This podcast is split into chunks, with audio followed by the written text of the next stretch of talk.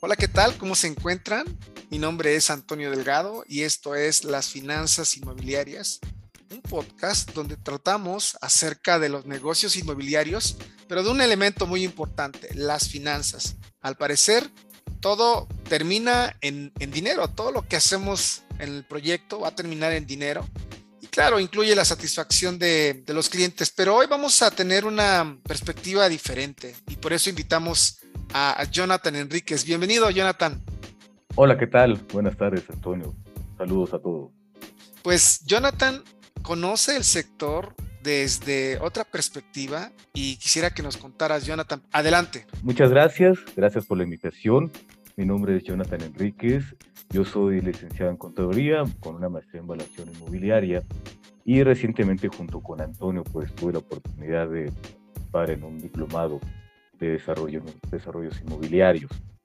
Bueno, pues yo trabajé durante el sector, en el sector de automotriz a lo largo de 23 años eh, en una empresa japonesa en el área de finanzas y donde pude tener la oportunidad de, conocer cuáles son los elementos para hacer las inversiones inmobiliarias e industriales dentro, de, dentro del país por parte de Entonces, eh, platiquemos un poco respecto a lo que son dos grandes sectores en la, en, en, en, la participación del Producto Interno Bruto. Quiero platicar respecto a lo que es eh, la participación del sector automotriz más la participación del sector inmobiliario dentro del Producto Interno Bruto mexicano. Te voy a interrumpir un momento porque normalmente escuchamos de negocios y decimos, no sé, vamos a hablar de comida y pensamos en restaurantes, ¿no? Restaurantes famosos. Pero esos restaurantes famosos necesitan un lugar para poder, eh, un punto de venta para poder desplazar sus productos. En el sector donde tú tienes experiencia, pues también necesitan un lugar donde tener lo necesario para guardar las cosas, para producir, etcétera. Y es lo que, lo interesante de este programa, creo yo, como dos sectores que pareciera que, no pertenece el negocio inmobiliario al, al sector automotriz cómo trabajan juntos, una simbiosis para generar, pues yo creo que un mayor rendimiento. Bien, pues mira, voy a platicar respecto a lo que es el sector automotriz. Yo, entiendo que este programa es de finanzas inmobiliarias. Vamos a decir, oye, son puntos distantes, ¿no? Finanzas inmobiliarias al sector automotriz. ¿En qué momento van a coincidir estos dos sectores? Bueno, voy a platicar un poco respecto a unos antecedentes si tú sumas el sector automotriz eh, en el año de 2019, tenemos aproximadamente un 4% de participación en el PIB. Y si sumaras lo que aportó el sector inmobiliario al PIB nacional, sería un 6%. Entonces estamos hablando de un 10% de impacto económico dentro de nuestro Producto Interno Bruto mexicano. Ahora, quiero hacer una referencia. El sector inmobiliario tiene un, dentro de sus componentes tiene la parte industrial y la parte de edificación. Estos dos van a converger y van a caer directamente en lo que es el sector automotriz. ¿En qué momento? El sector automotriz está dividido tanto en una parte de ensambladores que necesitan que les provean de partes de industrias nacionales o extranjeras de partes y posteriormente también van a tener la necesidad de tener distribuidores que sea la segunda parte de la cadena productiva. Iniciamos con la extracción de todos los metales, después ya parte del sector automotriz es la, el ensamble de los vehículos, de, todos estos minerales convertidos ahora en partes, se hacen procesos industriales, estos procesos industriales llegan a la planta y en la planta van a generar todo el componente, más de 10.000 o 20.000 componentes que puede llegar a tener un vehículo, hasta convertirlos en un producto terminado. Este producto terminado obviamente debe, estar, debe tener ciertas características técnicas, debe estar guardado en un cierto lugar, debe de tener eh, almacenes, un almacenamiento específico, condiciones de una pista de, una pista de pruebas. Eh, eventualmente debemos de estar generando diferentes procesos internos y obviamente se va a requerir un lugar que en un lugar en un terreno, un terreno grande. Y esos terrenos grandes pues deben de tener ciertos costos, ciertas dimensiones y características geográficas que me gustaría platicar en unos momentos. Posteriormente de esta cadena de producción nos vamos hacia lo que es la distribución de, todo lo que son los vehículos y las refacciones que va a necesitar estos vehículos y esos productos terminados a lo largo de todo su tiempo de vida útil. Entonces, si ves, es realmente un tema largo el que tenemos en la industria automotriz y siempre va a ir acompañado por quién? Por el sector inmobiliario. Si tú pones una planta, la planta debe tener un terreno, debe tener edificaciones y obviamente va a atraer a, inversionistas y a constructores especializados en temas de la industria. Si tú vas a poner un distribuidor, que es el siguiente proceso de la cadena, de la cadena productiva que tenemos, pues obviamente vamos a tener eh, lugares específicos donde guardar eh, los, los vehículos y donde también resguardar las refacciones que van a ser necesarias para darle vida útil a estos vehículos. Entonces, si gustas, podemos eh, iniciar con la parte automotriz. Y aquí trayendo un poco de, de números y de historia, las automotrices representan dentro del sector automotriz un 50% aproximadamente así como las autopartes un 50%. Eh, ¿Cómo viene la historia de México en, cuanto al tema de la industria automotriz? Con un antecedente llega en los años 30, 40, eh, General Motors aquí a México con su primera planta. Y vino una evolución importante después de, la firma del Tratado de Libre Comercio en los 90. México se convierte en un país donde se puede generar vehículos para la exportación tanto a Estados Unidos como Canadá, que son mercados importantes y consumidores de vehículos eh, automotrices y camiones. ¿Hasta dónde nos llevó esto? Nos llevó para que en la década pasada, del año 2000, 2014 específicamente, Mazda hiciera inversiones de más de 700 millones de dólares con empleos directos de 3.000, tanto obreros, empleados y ejecutivos, Nissan hace una inversión también en 2014 de 2.500 millones de dólares, haciendo una generación de empleos también, 3.000 empleos directos más 9.000 empleos indirectos. Toyota hace una inversión de 900 millones de dólares también en plantas en, Guanajuato y esto también está generando más de 1.000 empleos directos. Pero, ¿qué es lo que conlleva todo esto? Esto nos lleva a que se genere un clúster industrial en el cual no solamente esté, eh, se establezca en México la planta ensambladora de la marca, también nos va a llevar a que tengamos diferentes proveedurías que estén alimentando las necesidades de la línea de producción, ya que un paro de línea de producción es altísimo. Entonces los proveedores deben de estar cercanos para estar eh, mandando todo lo que son los componentes para que este proceso sea eficiente. Ahora, un tema importante que quisiera tocar contigo es por qué México se convierte eh, eh, en, una, en, un, en un país que tiene esas capacidades o esas, ese apetito por parte de los diferentes. Antes de que continúes, Jonathan, a mí me gustaría decirles a las personas que están escuchando el programa acerca del Producto Interno Bruto que mencionaste.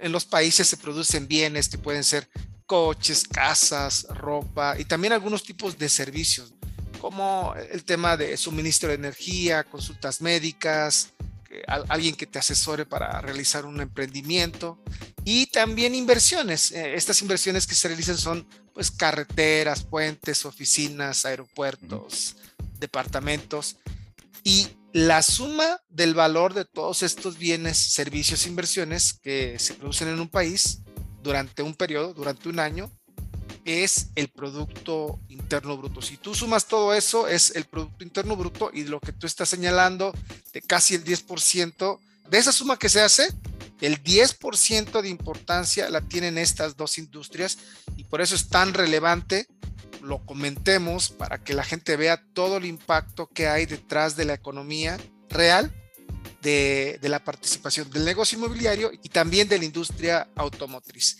Y algo que yo estoy entendiendo ahorita con lo que tú me dices es que, bueno, debe de haber un presupuesto para trabajar por empresa, como ya lo mencionaste en un momento, diferentes presupuestos o diferentes montos por año, y que ese porcentaje representa para construir eh, infraestructura, edificios, comprar terrenos más o menos cuánto representa o cuánto estimas que representa el porcentaje para crear edificios, para crear oficinas, para, para tener terrenos donde poner estos autos. Y ya después que me digas esto, por favor, continúa con, con tu comentario que nos estabas dando. Perfecto. Mira, eh, lo que es el, el, Producto Interno Bruto es la suma de toda la producción que tenemos dentro del país, que va desde la parte primaria, la agropecuaria, la extracción, la minería, y entonces estas primeras cadenas productivas van a pasar al siguiente sector, a un sector secundario. Sector secundario, ¿a qué, qué corresponde? Bueno, corresponde a la parte de la industria, eh, que es donde están emitidos estos dos sectores, el automotriz como el, mobiliario, ¿no? ¿Qué hacen estos procesos? Bueno, aquí se, es, es la industria, estos se transforman esas materias primas, llegan a, una, a, una, a un tema tecnológico, se van sumando la, la parte de tecnologías para, que, para la creación de productos terminados. Estos productos terminados van a pasar al siguiente sector, que es la parte de, de bienes y servicios, donde ya se incluyen a los comerciantes, estos comerciantes que ya están recibiendo pues eh, productos terminados para colocarlos directamente con quién, con los consumidores finales, ¿no? Eh, con las personas que quieren adquirir un vehículo, con los que quieren adquirir una casa, eh, y eventualmente pues ellos van a recibir también servicios de profesionales eh, de, eh, especializados en ciertas materias, como pueden ser abogados, médicos, y aquí viene toda la cadena de productiva del, del país. Todo esto sin olvidar al tema de financiamiento, que es fundamental. Los servicios bancarios, donde las personas pues pueden hacer no solamente depósitos de su dinero, sino también pueden obtener créditos. ¿Para qué? para obtener los vehículos o los insumos que se estén generando de todos los sectores. Ahora, algo importante que, quisiera compartir con, contigo, con tu auditorio. ¿Cómo es que una marca desea hacer una inversión en un país? ¿Cuáles son los puntos que se requieren? ¿no?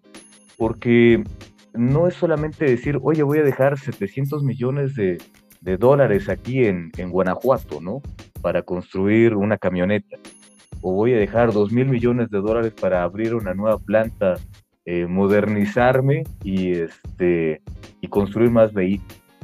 Hay muchos puntos que se tienen que quedar. Y aquí viene el, el yo creo que lo, fundamental en cualquier, eh, como en cualquier proyecto de inversión, es la evaluación de riesgo. Tú dices, bueno, ¿cómo está la situación política? ¿Cómo está la situación económica? y cómo está la situación social del país. Porque al final tú vas a dar un dinero y este dinero va a llegar y se va a esparcir en dónde?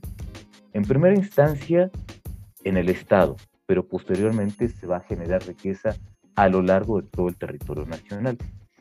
¿Cómo ocurre esto? Bueno, primero eh, se tiene que evaluar el riesgo país, las condiciones eh, que se tiene por parte, por parte del gobierno respecto a, un futuro, porque estas inversiones son a largo plazo.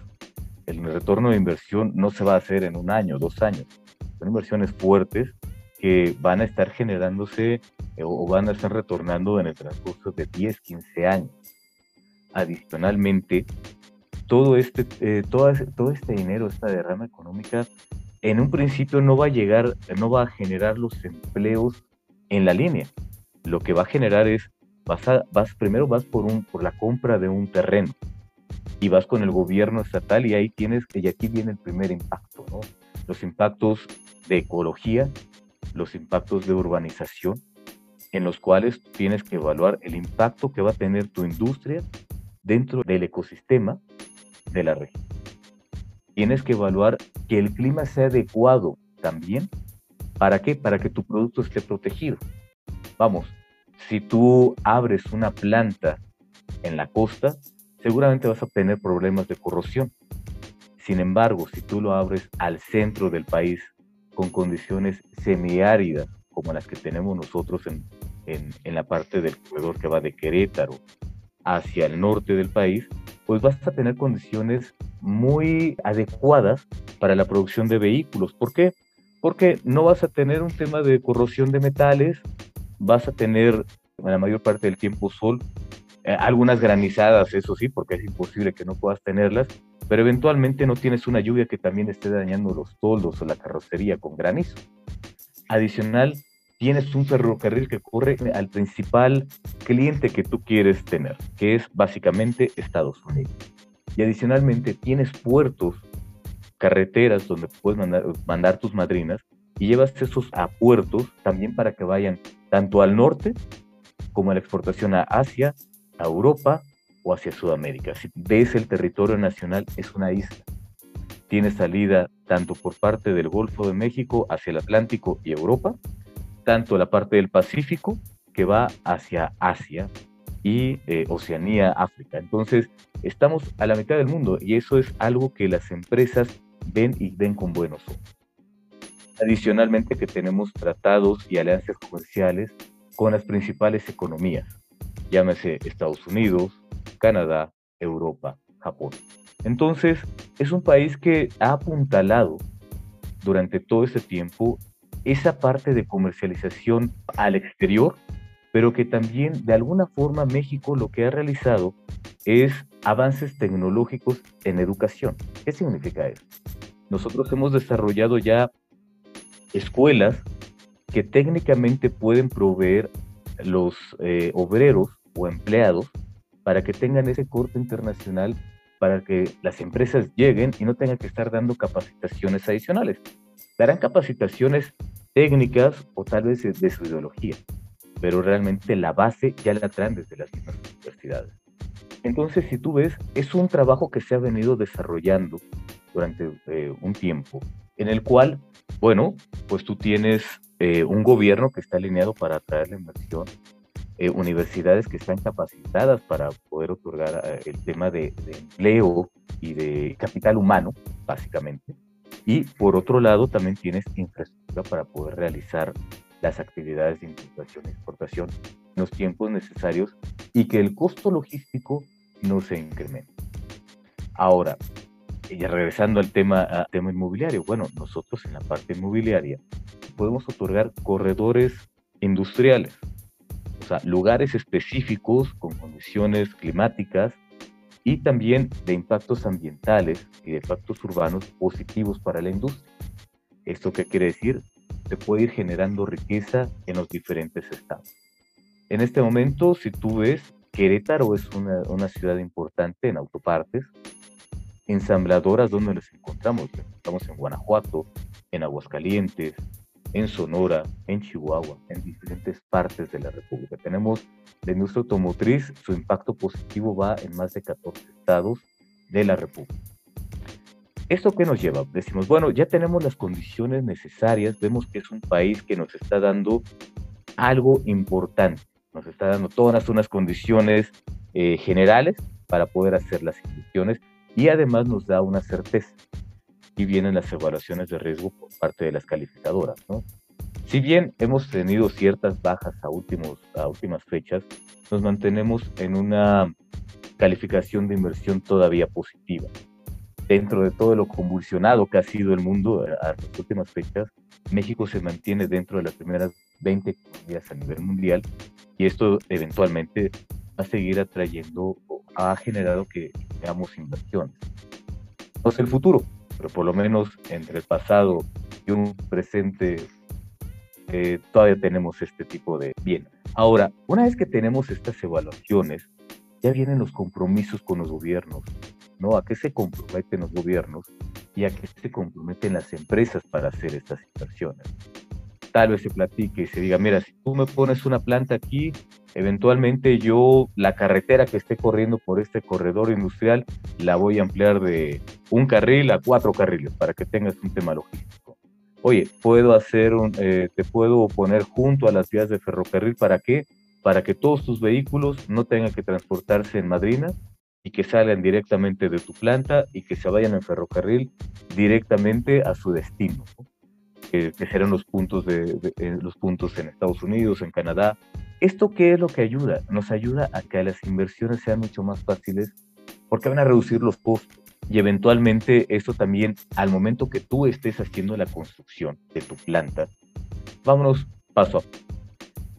Llega la, llega, la, llega la primera inversión y ¿qué es lo que se hace? Se construye y se limpia todo el terreno.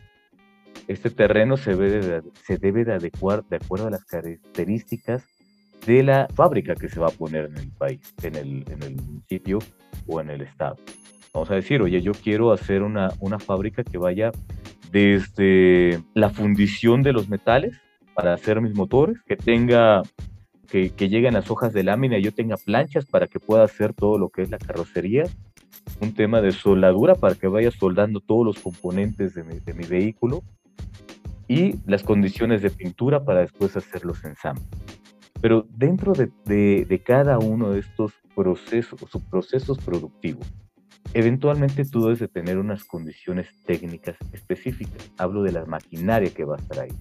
Una maquinaria, por ejemplo, una plancha, una prensa para, para hacer todos los moldes de las puertas, pues obviamente al momento que hagas el impacto en la lámina, pues va a ser un efecto también importante dentro de lo que es la tierra.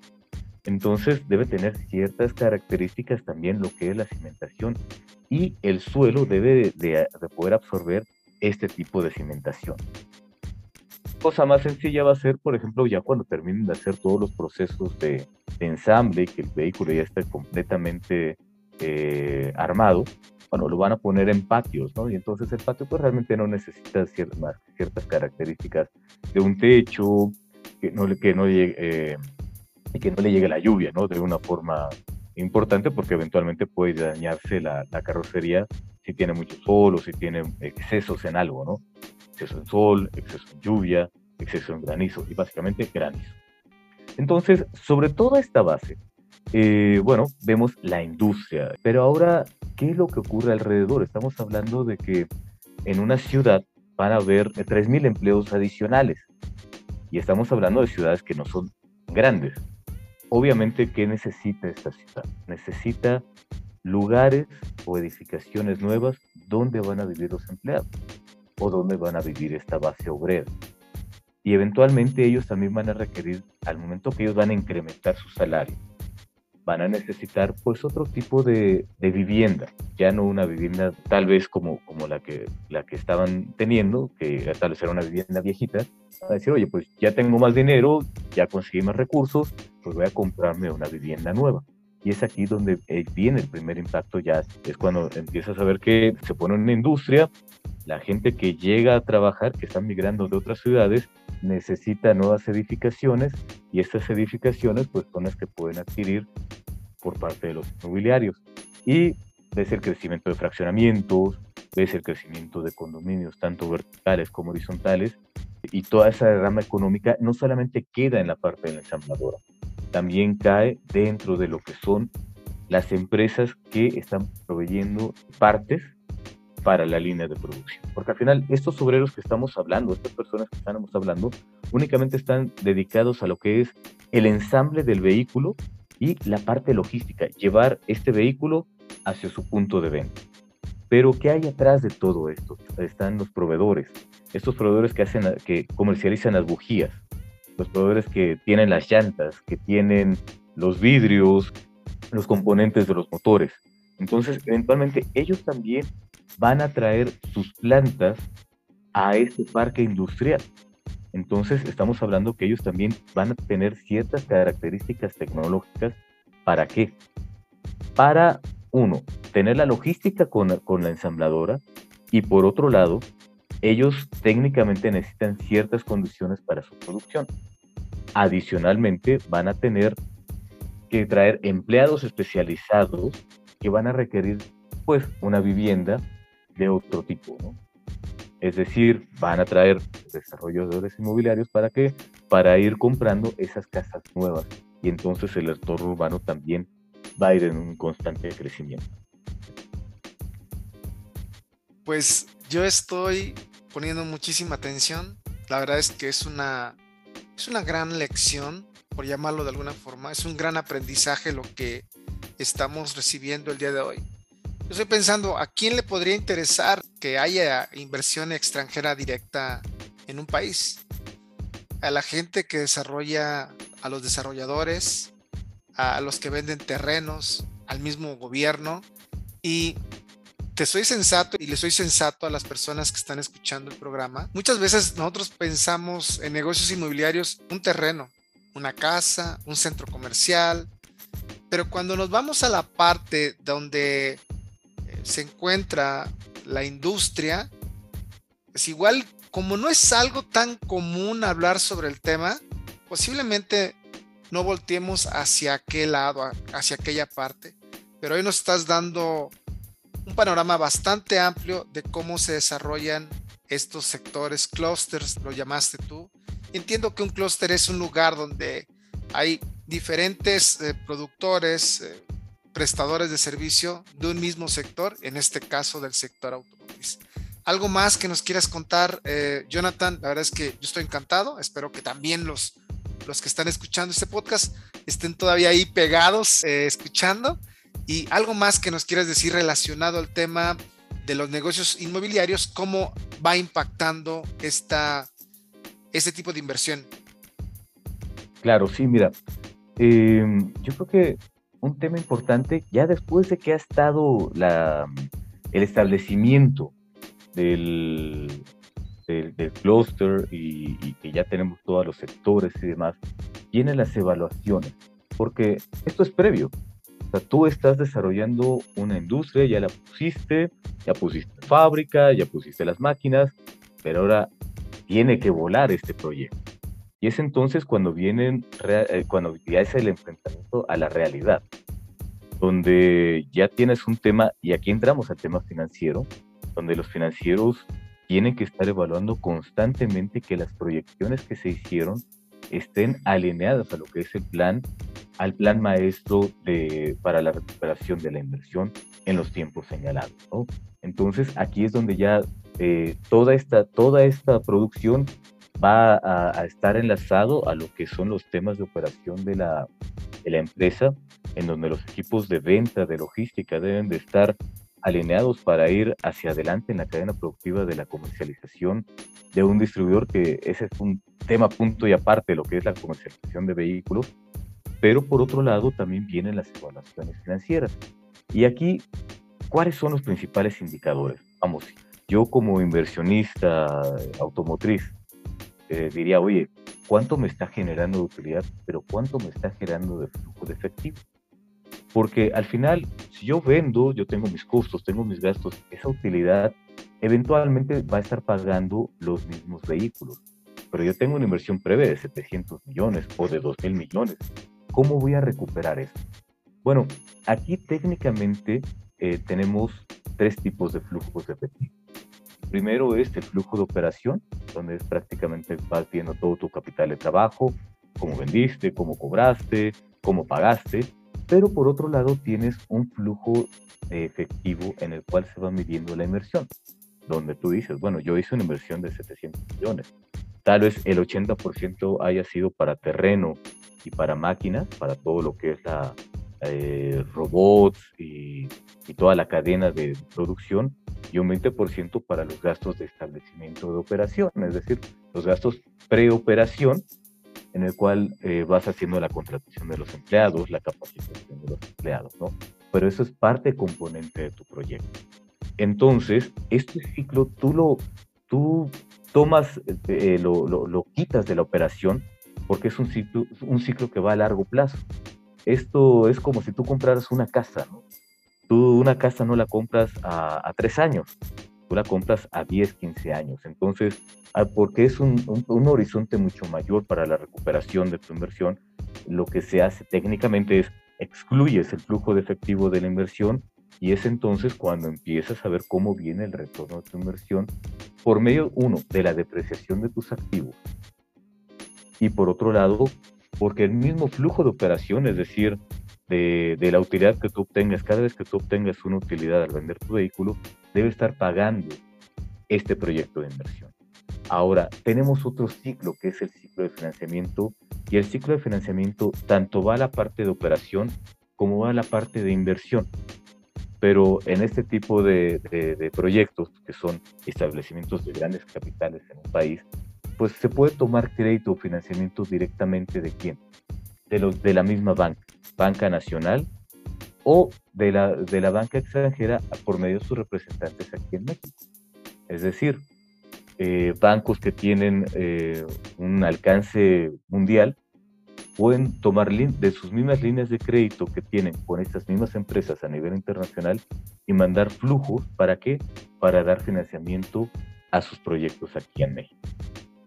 ¿Eso que nos lleva? A que el flujo de inversión y el flujo de financiamiento vayan siempre de la mano, en el cual tú tienes una gran inversión, tal vez financiada por un banco, eso tú lo conviertes en activos, lo conviertes en terrenos, lo conviertes en, eh, en planta, en maquinaria, y posteriormente lo irás pagando con la venta de todos los productos que tú estés generando directamente de estas plantas. Entonces, he ahí por qué la utilidad y el flujo de efectivo siempre van de la mano para la evaluación de este proyecto. Sí, es el panorama que yo creo que cualquier empresario, cualquier emprendedor buscarían, tener flujo de efectivo más rentabilidad pero muchas veces no se logra. Pero no creo que en el tema automotriz pase mucho. Digo, llega, llegará a pasar, a haber algunas historias, ya, ya, han, ya han existido historias donde algunas empresas muy famosas pues no, no han podido hacer una buena planeación financiera o una buena ejecución del proyecto. Pero a mí me llama la atención estos tres puntos que dices. Uno es la operación, el dinero que hay en la operación. Otro es el dinero que se está entrando y saliendo y también la parte del financiamiento, de dónde estamos obteniendo. Pues bueno, ¿qué podríamos decir? Que tenemos que tener necesariamente los instrumentos para poder controlarlos. ¿Qué instrumentos se utilizan para hacer este tipo de control de estos tres elementos que comentaste?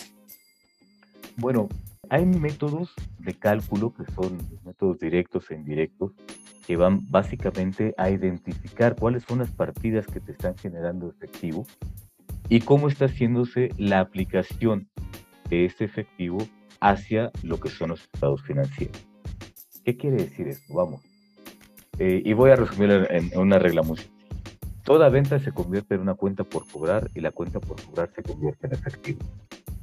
Si la venta no se convirtió en efectivo, entonces eventualmente tienes un problema en la cuenta por cobrar.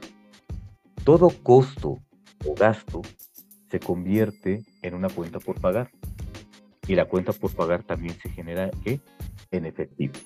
Es decir, tú tienes que pagar, disminuyes. Tú cobras, tú aumentas tu efectivo. Entonces, si eventualmente tú vendiste bien, costeaste bien, gastaste bien, pagaste tus impuestos bien y no tienes efectivo, entonces o no estás cobrando o no estás pagando. Eh, lo podría resumir así, sobre, esos, sobre, sobre este diagrama muy, muy sencillo, para no entrar en temas un poco más complicados en la plática. Creo que nos llevamos una buena lección, una buena enseñanza el día de hoy. El programa pues está por terminar. No sé si quieras agregar algo más en este, en este minuto para despedirnos de, de la gente que escucha el podcast. Antes que nada, agradecerte, agradecerte la invitación para poder platicar un poco respecto a lo que es la industria automotriz e invitarlos ¿no? a que sigan esto, estos dos sectores que son de gran importancia para, para México, tanto la parte de, de, la industria automotriz como la parte inmobiliaria, ya que son sectores que aportan mucho a la economía. Pues excelente, Jonathan Enríquez, muchísimas gracias. Yo agradecerte también tu tiempo, el tiempo que le has dedicado para estar el día de hoy platicando con nosotros. Esto es Las Finanzas Inmobiliarias. Mi nombre es Antonio Delgado y es un podcast que transmitimos cada siete días por Spotify. Hasta pronto.